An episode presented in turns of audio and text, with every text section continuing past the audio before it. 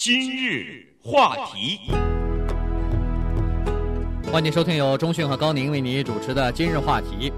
我们在生活当中啊，一直要追求一种真爱哈，这个 true love，这个东西呢是说来就来，但是如果它不来的时候呢，你也强求不得，它就是来不了哈。所以这个在统计学上头呢，有一个术语叫做。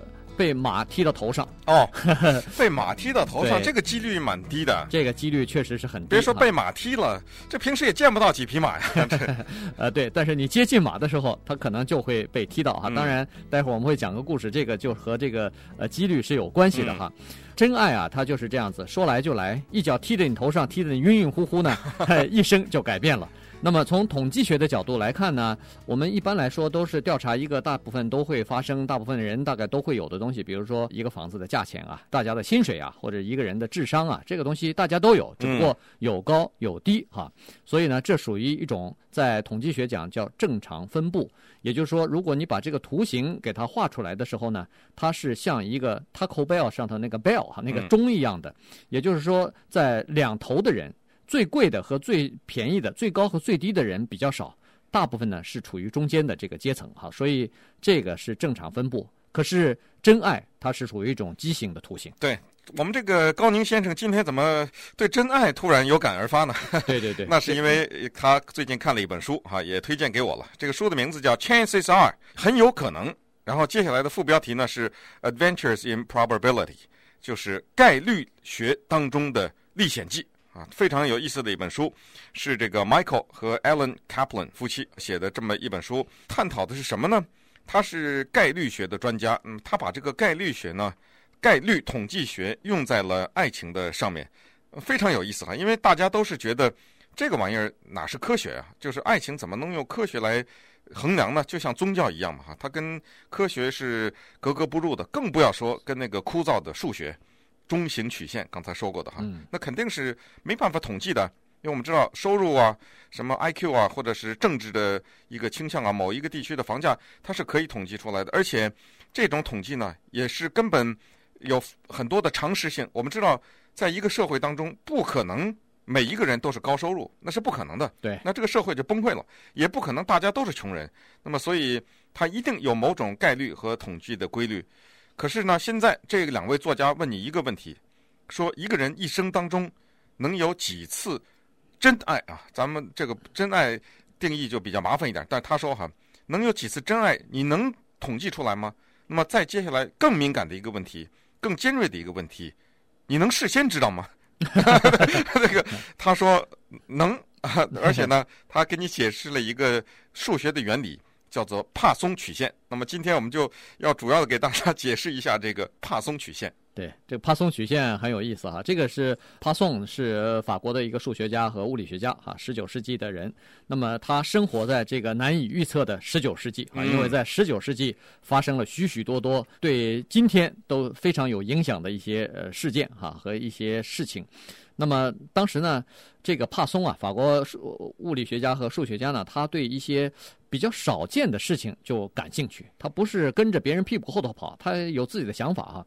所以呢，他就在想如何在一个特定的时间之内来预测可能会发生的某件事情的可能性。比如说，在未来的十年或者二十年里头，他这一个事件可能发生一次的几率是多少？两次的几率是多少？以至于三次、四次的几率到底是多少？于是他经过多年的苦思冥想和演算啊，不断的修正之后呢，最后终于得出了这么一个数学公式和这么一个曲线，这个就是呃著名的这个帕松曲线哈。他后来去世以后呢，他的学生就继承了这个理论了。继承这个理论之后呢，就开始他对这个当时十九世纪普鲁士的骑兵啊，就进行了一番演算哈，进行了一番预测。他说，在普鲁士的骑兵团里头，被马踢死的这个骑兵，在一八七五年到一八九四年这二十年间，用他的这个呃数学的公式呢，演算出来了，说这段期间里头一定会有这么多人可能会被马踢死。结果到一八九四年，这个骑兵团再一统计的话，居然和他预测的是一模一样，一个人都不差。对，这个可怕到什么程度呢？可怕的就是他做这个推测的时候，是对一个还没有发生的事情的推测。对，它不是说我们统计学有的时候是统计，你比如说就是某一个城市的收入来说，这个已经发生了这个事情，只不过你去把它给写下来而已。可是你怎么能够知道未来要发生的一个事情呢？这里面这个公式就很复杂了。那么这个帕松曲线呢，探讨的是这个问题，就是。很难用数学预测的问题呢，他给预测出来。你比如说，就拿普鲁士骑兵这个事情来说，他肯定不是坐在屋子里胡言乱语的人在瞎说啊，在那瞎 瞎编那个靠运气这么蒙，那不是哈。他呢，肯定是知道有多少匹马，大概哈，这普鲁士骑兵有多少个骑兵，然后呢，这些骑兵和马之间。就是从马上一天上来下来，或者和马接触的次数，它肯定有很多数据输进去。那个时候没有电脑，对，只能拿纸上这么演算。那么最后呢，也需要一些过去的数字，说在过去的一年当中有多少人被马踢死。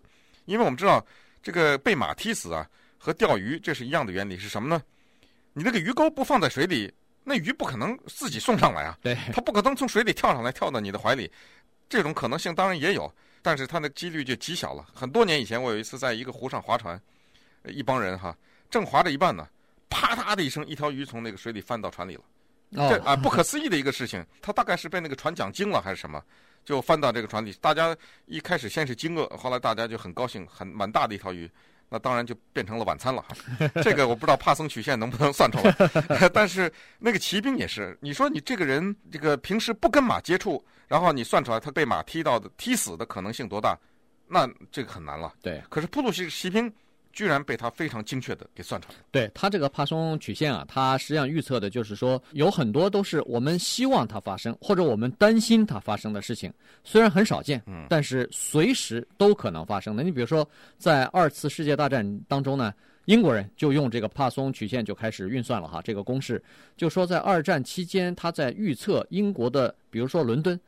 它会被德国的火箭弹击中的这个几率概率到底有多大？嗯，呃，电话公司它有的时候也会用这个曲线啊，它比如说可以预测在未来的二十四小时之内，某一个电话号码它可能会响几次。嗯，那这样你一个人如果要是知道这个的话，你可以知道我在洗澡的时候，我这个厕所里头，我这个洗手间里头到底要不要装电话？因为我在 我在洗澡或者在上厕所的时候，这个电话铃声。能响几次啊？对，可能这个这个有多大的概率呢？它可以算出来。所以呢，有很多事情它可能发生。你比如说，它还可以算出来，从下班的时候你回家，由于你开车或者是别人开车不小心出现一个小型的车祸，他撞的这个车祸的几率。有多大？它可以算出来。那保险公司那就有用了。嗯，它可以根据你上班的时间，以及你住的哪个区域，你上班的区域是多少，你经过多少迈的开车，可能会出现什么样的车祸，大概几率有多少，它可算你的保费啊。一个宠物店，它要算出来，比如说在未来的两个月当中，它这个猫食卖掉的可能性有多大？对，它如果它能预测的话，它就能够提前进货；否则的话，它那个货进来不就造成积压了吗？当然，这些呢都是一个非常有意思的数学的统计和概率的问题。但是接下来啊，这个 Kaplan 夫妻呢，他们两个真正要回答一个问题，就是真爱这件事情能不能预测？因为按照他们认为说呢，真爱有的人一生当中可能会幸运的发生一次两次，但是遗憾的是，可能在某些人的一生当中啊，一次都没有。那么稍等会儿我们来看一看。有多次真爱经验的高宁先生给我们分享 他的帕松曲线。今日话题，欢迎继续收听由钟迅和高宁为你主持的今日话题。这段时间跟大家讲的是真爱和概率啊，在一个人的一生当中能够出现几次真爱。有幸的人呢，可以出现两次、三次、四次；有的人呢，一辈子一次也出现不来。哈，这个呢有很多的问题。接下来我们就跟大家再稍微聊一下。比如说，呃，这个著名的美国的电影导演 Woody Allen 呢，他曾经说过哈，一个蛮著名的话，他说双性恋啊，呃，可以使你周末的约会机会增加一倍。哦，男的也行，女的也行，对，男的也行，女的也可以哈。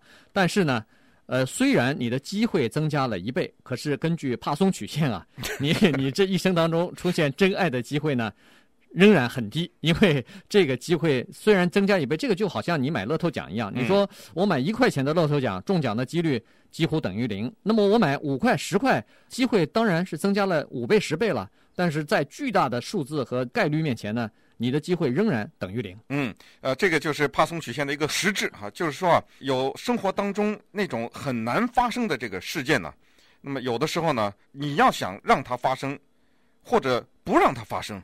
你要采取一些动作哈，不让发生的事情我们讲过，就是刚才说车祸，啊，你说你不喜欢车祸发生，那么谁都不喜欢车祸发生，可是同时你又是酗酒，又是这个鲁莽开车，鲁莽开车，那当然这个几率就很大了哈。反过来呢，有些事情你希望发生，比如说真爱，那么它下面就有非常有意思的建议，听起来呢也是非常切合实际哈。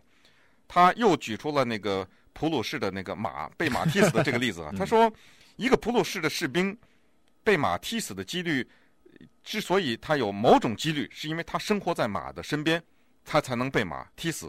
那么，如果他远离这个马，然后你再去统计他的几率，说他被马踢死，那么几率就会越来越小，到一定的时候是零。那么，真爱就是那匹马。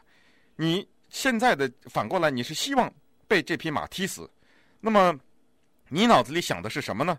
你脑子里想的是，我们拿一个女性来举例。她希望找到一个来自于意大利佛罗伦萨的百万富翁。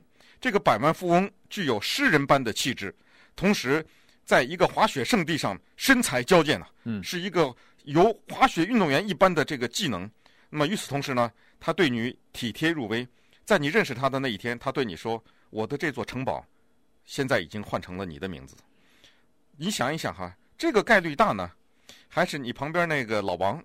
这个平时 每天呢给你带点午餐呢，是这个，同时呢这个对你体贴入微，你你说是哪个几率大一点呢？而且本身你对老王的印象已经不坏了，嗯，所以呢这个就是几率的问题了哈，就是说你到底是要梦想嫁给一个白马王子呢，还是嫁给一个脚踏实地的你们两个人有真正的爱情火花的人哈？所以这个他就说了，他说一个人要根据自己的经验。来，如果你想要他发生或者希望他发生的事情，你要用各种方法来增加自己的几率啊。他在这里头呢，就举了一个非常呃蛮贴切的例子啊。他说，有的人说是为了增加这个爱情的几率啊，他去参加那个 speed dating 啊，嗯、就是这个快速的约会，就是在三十秒钟之内见一个人，三十秒一个人。对，可能两个小时见了八个人哈，不同的每个人只有几几分钟的呃谈话的时间。他说对。这些人在几分钟之内可能装得很好哈，你觉得每一个人都相当的不错，但是那只是一个 date，那不是你的 mate 哈，那不是你终身可以依赖的或者是可以谈得来的一个伴侣。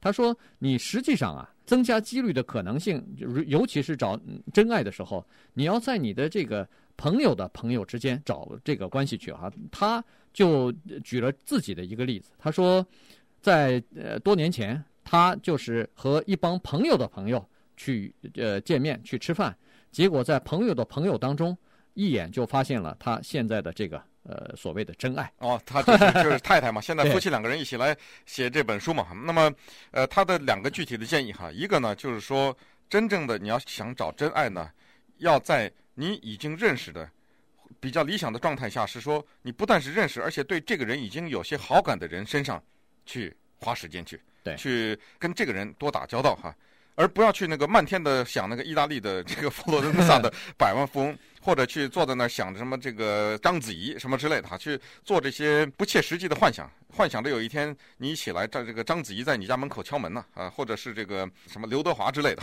反正呃小女孩子会想这个张东健，张东健，对对对，呃不要去想这个哈。那么这是第一，第二呢，他刚才关于朋友的建议非常棒，他说为什么你要让朋友？给你介绍他的朋友呢，因为这个人既然是你的朋友，不管是跟你同性还是异性，一定你们两个人之间有某些共同的地方嘛，一定有你喜欢的某些特质，你才会跟他做朋友。那么他的朋友也一定具备某种你们之间能谈得拢的东西。那么如果你的这个朋友能和另外的那个人做朋友的话，那么你和那个另外的那个人的做朋友的几率，按照帕松曲线来说。就大了，那么发现爱情的机会也比那个佛罗伦萨的百万富翁大很多。哦，怪不得钟迅一直在我的女朋友之间来 找真爱的。你的什么朋友？再说一遍，你的什么朋友？